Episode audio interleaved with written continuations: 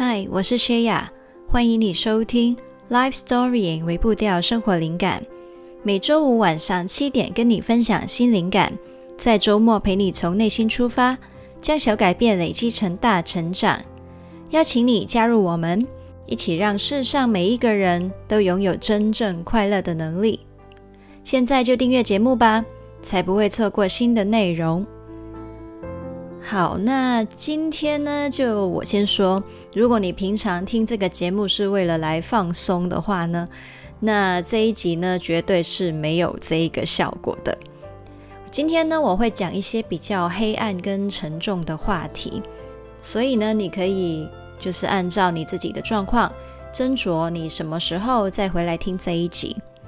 那这一集呢的形式，我之前也没有做过。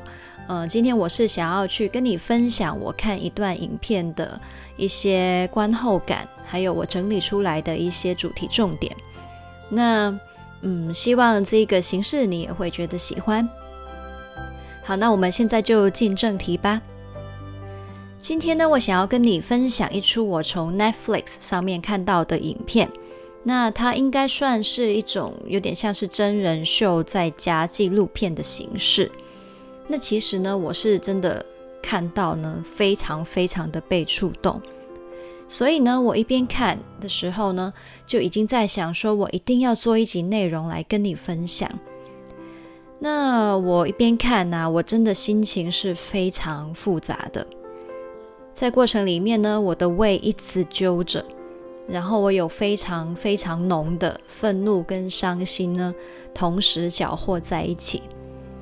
真的是眼里在哭，然后嘴巴上又气得忍不住念念有词，一直的骂。那但是呢，同时影片里面呢也有很多的场景是让你觉得很温馨、很感人的。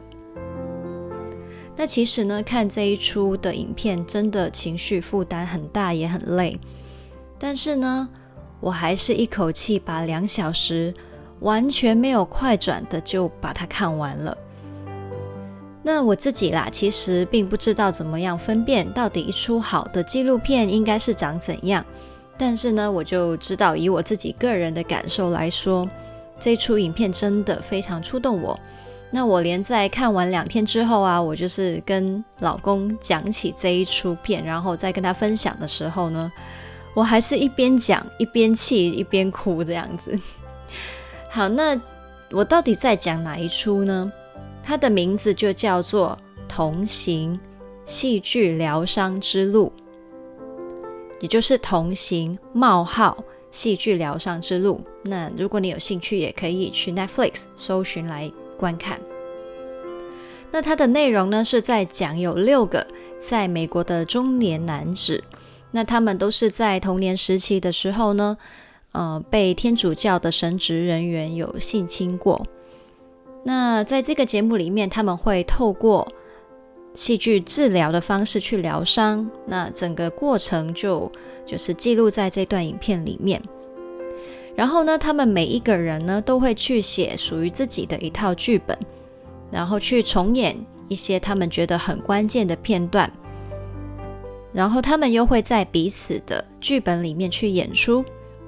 所以呢，呃，基本上。整个疗伤的过程呢，他们六个是在彼此参与跟见证对方的转化的，也会去陪伴彼此呢，度过一些过程里面非常难过的时刻。那因为是用疗伤的目的去完成这些短影片嘛，所以呢，节目的制作单位也很尊重这六个男士，他们想要怎么样去完成属于他们自己的作品。那在这一个节目里面呢，就是会把他们六段的短影片呢穿插在整个纪录片里面。好，那同时呢，因为这六个男士要去准备拍摄，然后要去整理他们自己的回忆跟灵感嘛，所以他们也会去追溯他们的一些过去的回忆，可能会去接触一些跟他们创伤相关的事物跟地点。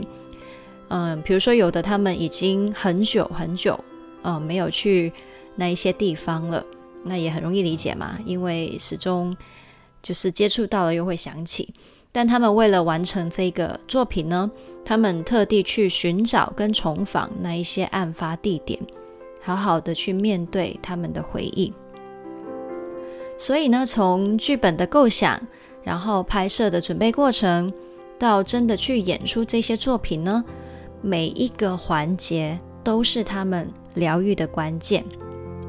那他们呃，整个节目因为有把他们的短片放在里面，然后也有把他们就是整个准备的过程都有拍摄下来嘛，所以你看的时候呢，会觉得它像是一个真人秀，然后加制作花絮，然后穿插几个短片这样子的状态。那嗯、就是必须说，确实会有一点跳来跳去的。但呃，很老实说，我觉得反正这一个整个影片对我来说，它的脉络不是最重要的。嗯，更重要的是在里面会去牵动你，嗯，一些心里面的触动的那一些关键的地方，然后你也会看到。他们怎么样从他们的伤慢慢的，嗯，重新的走出来。好，那介绍完它整个大概的嗯结构之后呢，我来分享一下我到底为什么会有那么强烈的伤心还有生气的感觉。那其实呢，从这六位男士的故事里面，你会知道呢，那一些几十年之前发生的事情。对他们的影响真的是从来都没有间断过。他们有的人可能一辈子没办法进入一段亲密的关系，有的呢是多年来都饱受着失眠还有噩梦的折磨，有的呢是几十年来都困在愤怒里面没办法释怀，有的是在生活里面只要一接触到有关联的事物就会反胃想吐，有的。失去了一些跟创伤相关的记忆很多年了，一直以来都知道自己活得不对劲，但是又找不到原因。那我相信呢，他们那么多年来受的苦，一定是比我们在节目里面看到的多很多很多。那有其中一位男士他说道：“我花了将近四十年才明白。”虽然时间会继续往前走，但我却一直困在过去。我其实很难过的是啊，他们明明就不是做错事情的人，为什么他们却要承受这样子的伤一辈子？代价都是他们在付，而那些加害者到底凭什么毁掉别人的一辈子呢？然后呢，在里面再更让人生气的是，那一些的加害人都没有为他们的行为负上责任。在节目里面呢，有反映出那些宗教权力人士、警察或是司法单位，并不是不知道有这些事情发生，但是呢，他们竟然选择包庇、隐瞒、推卸、拖延，甚至是扭曲真相。他们有可能会跟当时的受害的男孩说，是他们记错了，然后不处理。也有父母因为被宗教洗脑了，竟然不觉得孩子被这样对待是有问题的。也有神职人员呢，明明知道主教将要做出伤害男童的事情，看见了，但只是转身离开。你能想象吗？已经几十年了。这些被害者们一直都没有放弃，透过各种的途径去争取公道，但是都没有结果。里面有的加害者呢，一直到死前都还没有被移除他的神职身份，甚至是在生前还扶摇直上，越爬越高。也有的司法单位一直的拖延，拖拖拖，用各种的原因解释他不起诉。直到消灭时效，也就是那个诉讼的时效过期了，然后呢，就让这件事情就这样石沉大海，不处理了。其实我真的很难想象，在这样的潜规则跟黑箱作业之下，到底又多了多少个孩子在这过程里面受害。那其实呢，这一切的不公义还有不被谅解。都是对受害者更深更深的二次、三次、n 次伤害。在里面，其中一位男士就有说到：“我有太多的愤怒跟怨恨，根本无法用言语形容。不是因为对我性侵的神父，而是天主教会、独立调查委员会，还有大主教他们给我的对待。他们明目张胆的说谎。”说了一个又一个的谎言。其实你站在他们的立场去想，那些的创伤过程已经够痛苦了，但是在后面的几十年，又反反复复的认证他们是被孤立的，人是不可信的，世界是不义的。其实可能这一些。才是他们一直困在原地、一直走不出来的原因。从节目里面你会看到，他们虽然生理年龄有增长了，但是呢，心里面却有某一个部分被按下了时间暂停，停留在那一年，没有再成长过，真的会非常的心疼。好，那我现在呢，想来讲讲那种视力上面的不平衡。你想想看哦，如果你是一个几岁或是十来岁的孩子，还没有清晰建立自我形象，还有对错判断的能力，当时的你因为信仰，相信着主教就是最具权威、不可能犯错的人，但是呢，他却这样伤害了你。还反复的用各种的信仰观念操控你的判断，在这种状况下，到底有多少孩子真的知道要怎么样正确的看待自己呢？当时那些孩子啊，就是以为是自己犯了错才会被这样惩罚，或是以为这是加害者对他好的方式。也以为自己如果把这些事情讲出去的话，就会害全家人下地狱。这里面有多少的疑惑、内疚、恐惧，还有无助感呢？加上刚才有提到嘛，当他们知道明明就是有不妥的时候啊，他们向家人、宗教单位、司法机关去提出，得到的回应竟然是。问题是出在他们自己身上，他们真的就是处于一个极其弱小的位置，所以你可以想象，这个画面就像是一个天平完完全全的侧重在某一边的状态，而他们又是如此的无助。好，那讲到这里呢，讲了一堆很黑暗的东西，那现在呢，也想要来跟你分享。一些比较温暖的部分，让你可以心理平衡一下。那刚才这样听啊，你可能会觉得，哇，他们花几十年去讨一个公道，很执着诶。但其实呢，当你在影片里面，你仔细去看他们满足的那一些时刻啊，你就会发现，他们要的真的不多。就是里面可能有一个是拉到了一个小时候他拉过的教堂大钟，然后他就笑得很开心，像个孩子一样。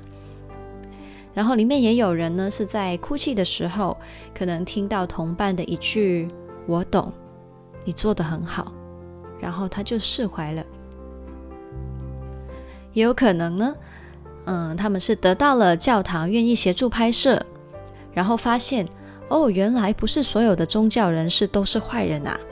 然后他们呢，会觉得发现了这个善良，然后心存感恩。也有可能呢，是因为看到有同伴，他终于解开了心结，很替他开心。其实他们的满足真的很简单。我在想啊，如果在他们的生命里面，多一些人真的愿意为他们去争取，给他们体谅，相信他们的话，他们已经会过得非常不一样，不用再被牢牢的困在原地了。那我想，我们每一个人都会知道，要面对这些创伤是真的需要极大勇气的。那当然，对他们来说一样很困难。但你知道他们为什么要来参加这个计划吗？因为他们相信，他们可以帮助其他的受害者，为他们发声，所以选择跟大家分享他们最真实的脆弱。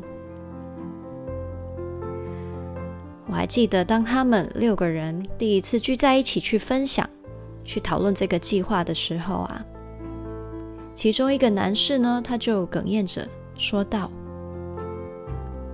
我希望能像漫威的超级英雄一样，消灭邪恶的势力，能够拿起雷神之锤，那就好了。然后呢，也有另外一位男士，他的影片就是讲他写了一封信给小时候的自己。那我在这里截录一小段内容给你听。他跟小时候的自己说。你是内心燃烧的火焰，不再是仇恨和自我厌恶，而是需要跟别人分享，帮助像你这样的人走往更好的未来。还记得你小时候床单上的超人吗？你想为真相和公益而战，他是你的大英雄，你真正成为了英雄。你经历了人生的大战，然后用你的眼泪、恐惧和痛楚去理解其他正在受苦的男孩，真真正正的为真相和公义而战。你是我们故事里的大英雄。我其实真的呢，很为他们的勇气感到感动。被伤害过的他们，大可以选择报复这个世界，但是他们始终选择了善良。从影片里面，处处看到他们对彼此的体贴。在他们的作品里面啊，小时候的他们是有一位小男生演员去演的。你可以看到他们在演戏的前后，都会反复的关心那个小演员的感受。希望这位男孩不会因为演出这些作品而心理受伤，或是受到不好的影响。他们真的真的很善良，很感谢，因为他们的善良，让更多人可以透过这部作品了解这个议题，还有受害者他们的心理状态。或许就是因为他们对人的爱，给了他们勇气。同时，他们在为人付出的时候，也疗愈了自己。那再来就是呢，我觉得他们给彼此的同理心也是很值得我们去学习的。有很多时候啊，我们想要对人好，但是呢，不懂得怎么样给别人最刚好的同理心。例如啊，可能一不小心就变成在同情对方了。又或者是呢，太想要把对方从痛苦里面马上拉出来，所以啊，就一味的逗对方开心，叫对方要改变想法。但是呢，在这里你会看到，其实对方需要的是一个明白他的感受，陪他在痛苦里面停留的人。所以啊，当你在看这出影片的时候呢，你也可以去捕捉一下这些很温馨的互动。好，那这一段影片我觉得会推荐给哪些人看呢？那我觉得其实每一个人都很值得去看这个作品。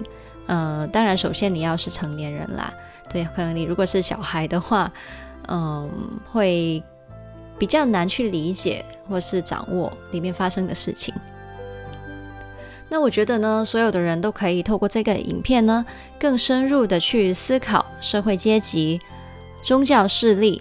还有人权等等的议题，也可以呢去练习同理心，尊重不同背景跟过去的人。那如果说我推荐哪一些特定的人很适合去看的话呢？那我想到的有三种。第一种就是也有曾经经历过创伤的人。那我相信呢，一边看呢，会有很多的共鸣。那在看的过程，或许你会觉得有点辛苦，但是呢，你也会感受到世界上有人跟你一起去经历这段疗愈的过程。那他们的改变呢，可能会带给你一些希望。搞不好啊，你也会被他们的勇气所激励，让你那段独一无二的历程也成为更多人的帮助。那第二种我会推荐收看的人呢，是从事心理治疗的朋友。我觉得这个作品在描述主角们他们的内心挣扎、创伤的影响，还有疗愈的过程，都蛮仔细的，可以当做个案研究参考，帮我们更同理有类似经验的服务对象。那我们也可以在他们的身上学习到，陪伴这类对象的时候，用怎么样的同理心才是他们最需要的。那第三种我会推荐看的人呢，就是有信仰的人去观看。那不管你是相信什么宗教，那都有可能会是属于一个宗教体制之下。那这一段影片能够帮我们去反思信仰的本质跟对错。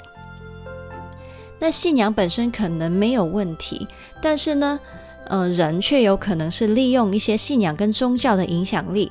去做出一些不符合信仰原则的事情，所以呢，呃，我们可以透过这个影片帮我们去反思，怎么样去避免盲目落入迷信，还有分辨宗教权威他们的言行是不是真的符合信仰原则。好，那今天的分享呢，就到这里。嗯，如果你真的觉得听完很有兴趣的话呢，那我会鼓励你。你可以去 Netflix 去搜寻这一出的影片。那我重新讲一次，它的名字叫做《同行：冒号戏剧疗伤之路》。好，那我真的真心非常非常的推荐。然后，呃，我自己在写这一段稿的时候啊，我又再重新回去就是翻看一些内容。呃，我依然是觉得心里面有很多很多的感受跟触动。那。嗯，所以我觉得，嗯，这段影片蛮特别的，对，就是是一个会让你内在有对话，然后嗯有连结的嗯一个作品。那希望你也会喜欢喽。那如果你想要看这一集的文字稿，我是放在 lifestorying 点 co 斜线童年创伤的疗伤之路。那这一集呢就。呃，没有什么微步掉任务了。那但是呢，如果你觉得这一集的内容非常的触动你，或是对你来说有共鸣的话，请你把这一集内容分享出去，一起让世上每一个人都拥有真正快乐的能力。那请你要记得订阅我们的节目，打星评分，还有留言，可以让更多人看到这个节目哦。还有。邀请你订阅灵感电子周报，那我每个礼拜天呢都会发一封电邮跟你分享一些生活体会，呃，希望也能激发你的一些生活灵感。你也可以在 Facebook 跟 IG 找到我，那我有在上面发放一些的贴文，陪你一起将小改变累积成大成长。想要支持我持续跟你分享灵感的话，你也可以赞助我。那刚刚提到的所有连接都可以在资讯栏里面找得到。那我们就下次见啦，Happy Life Storying，拜拜。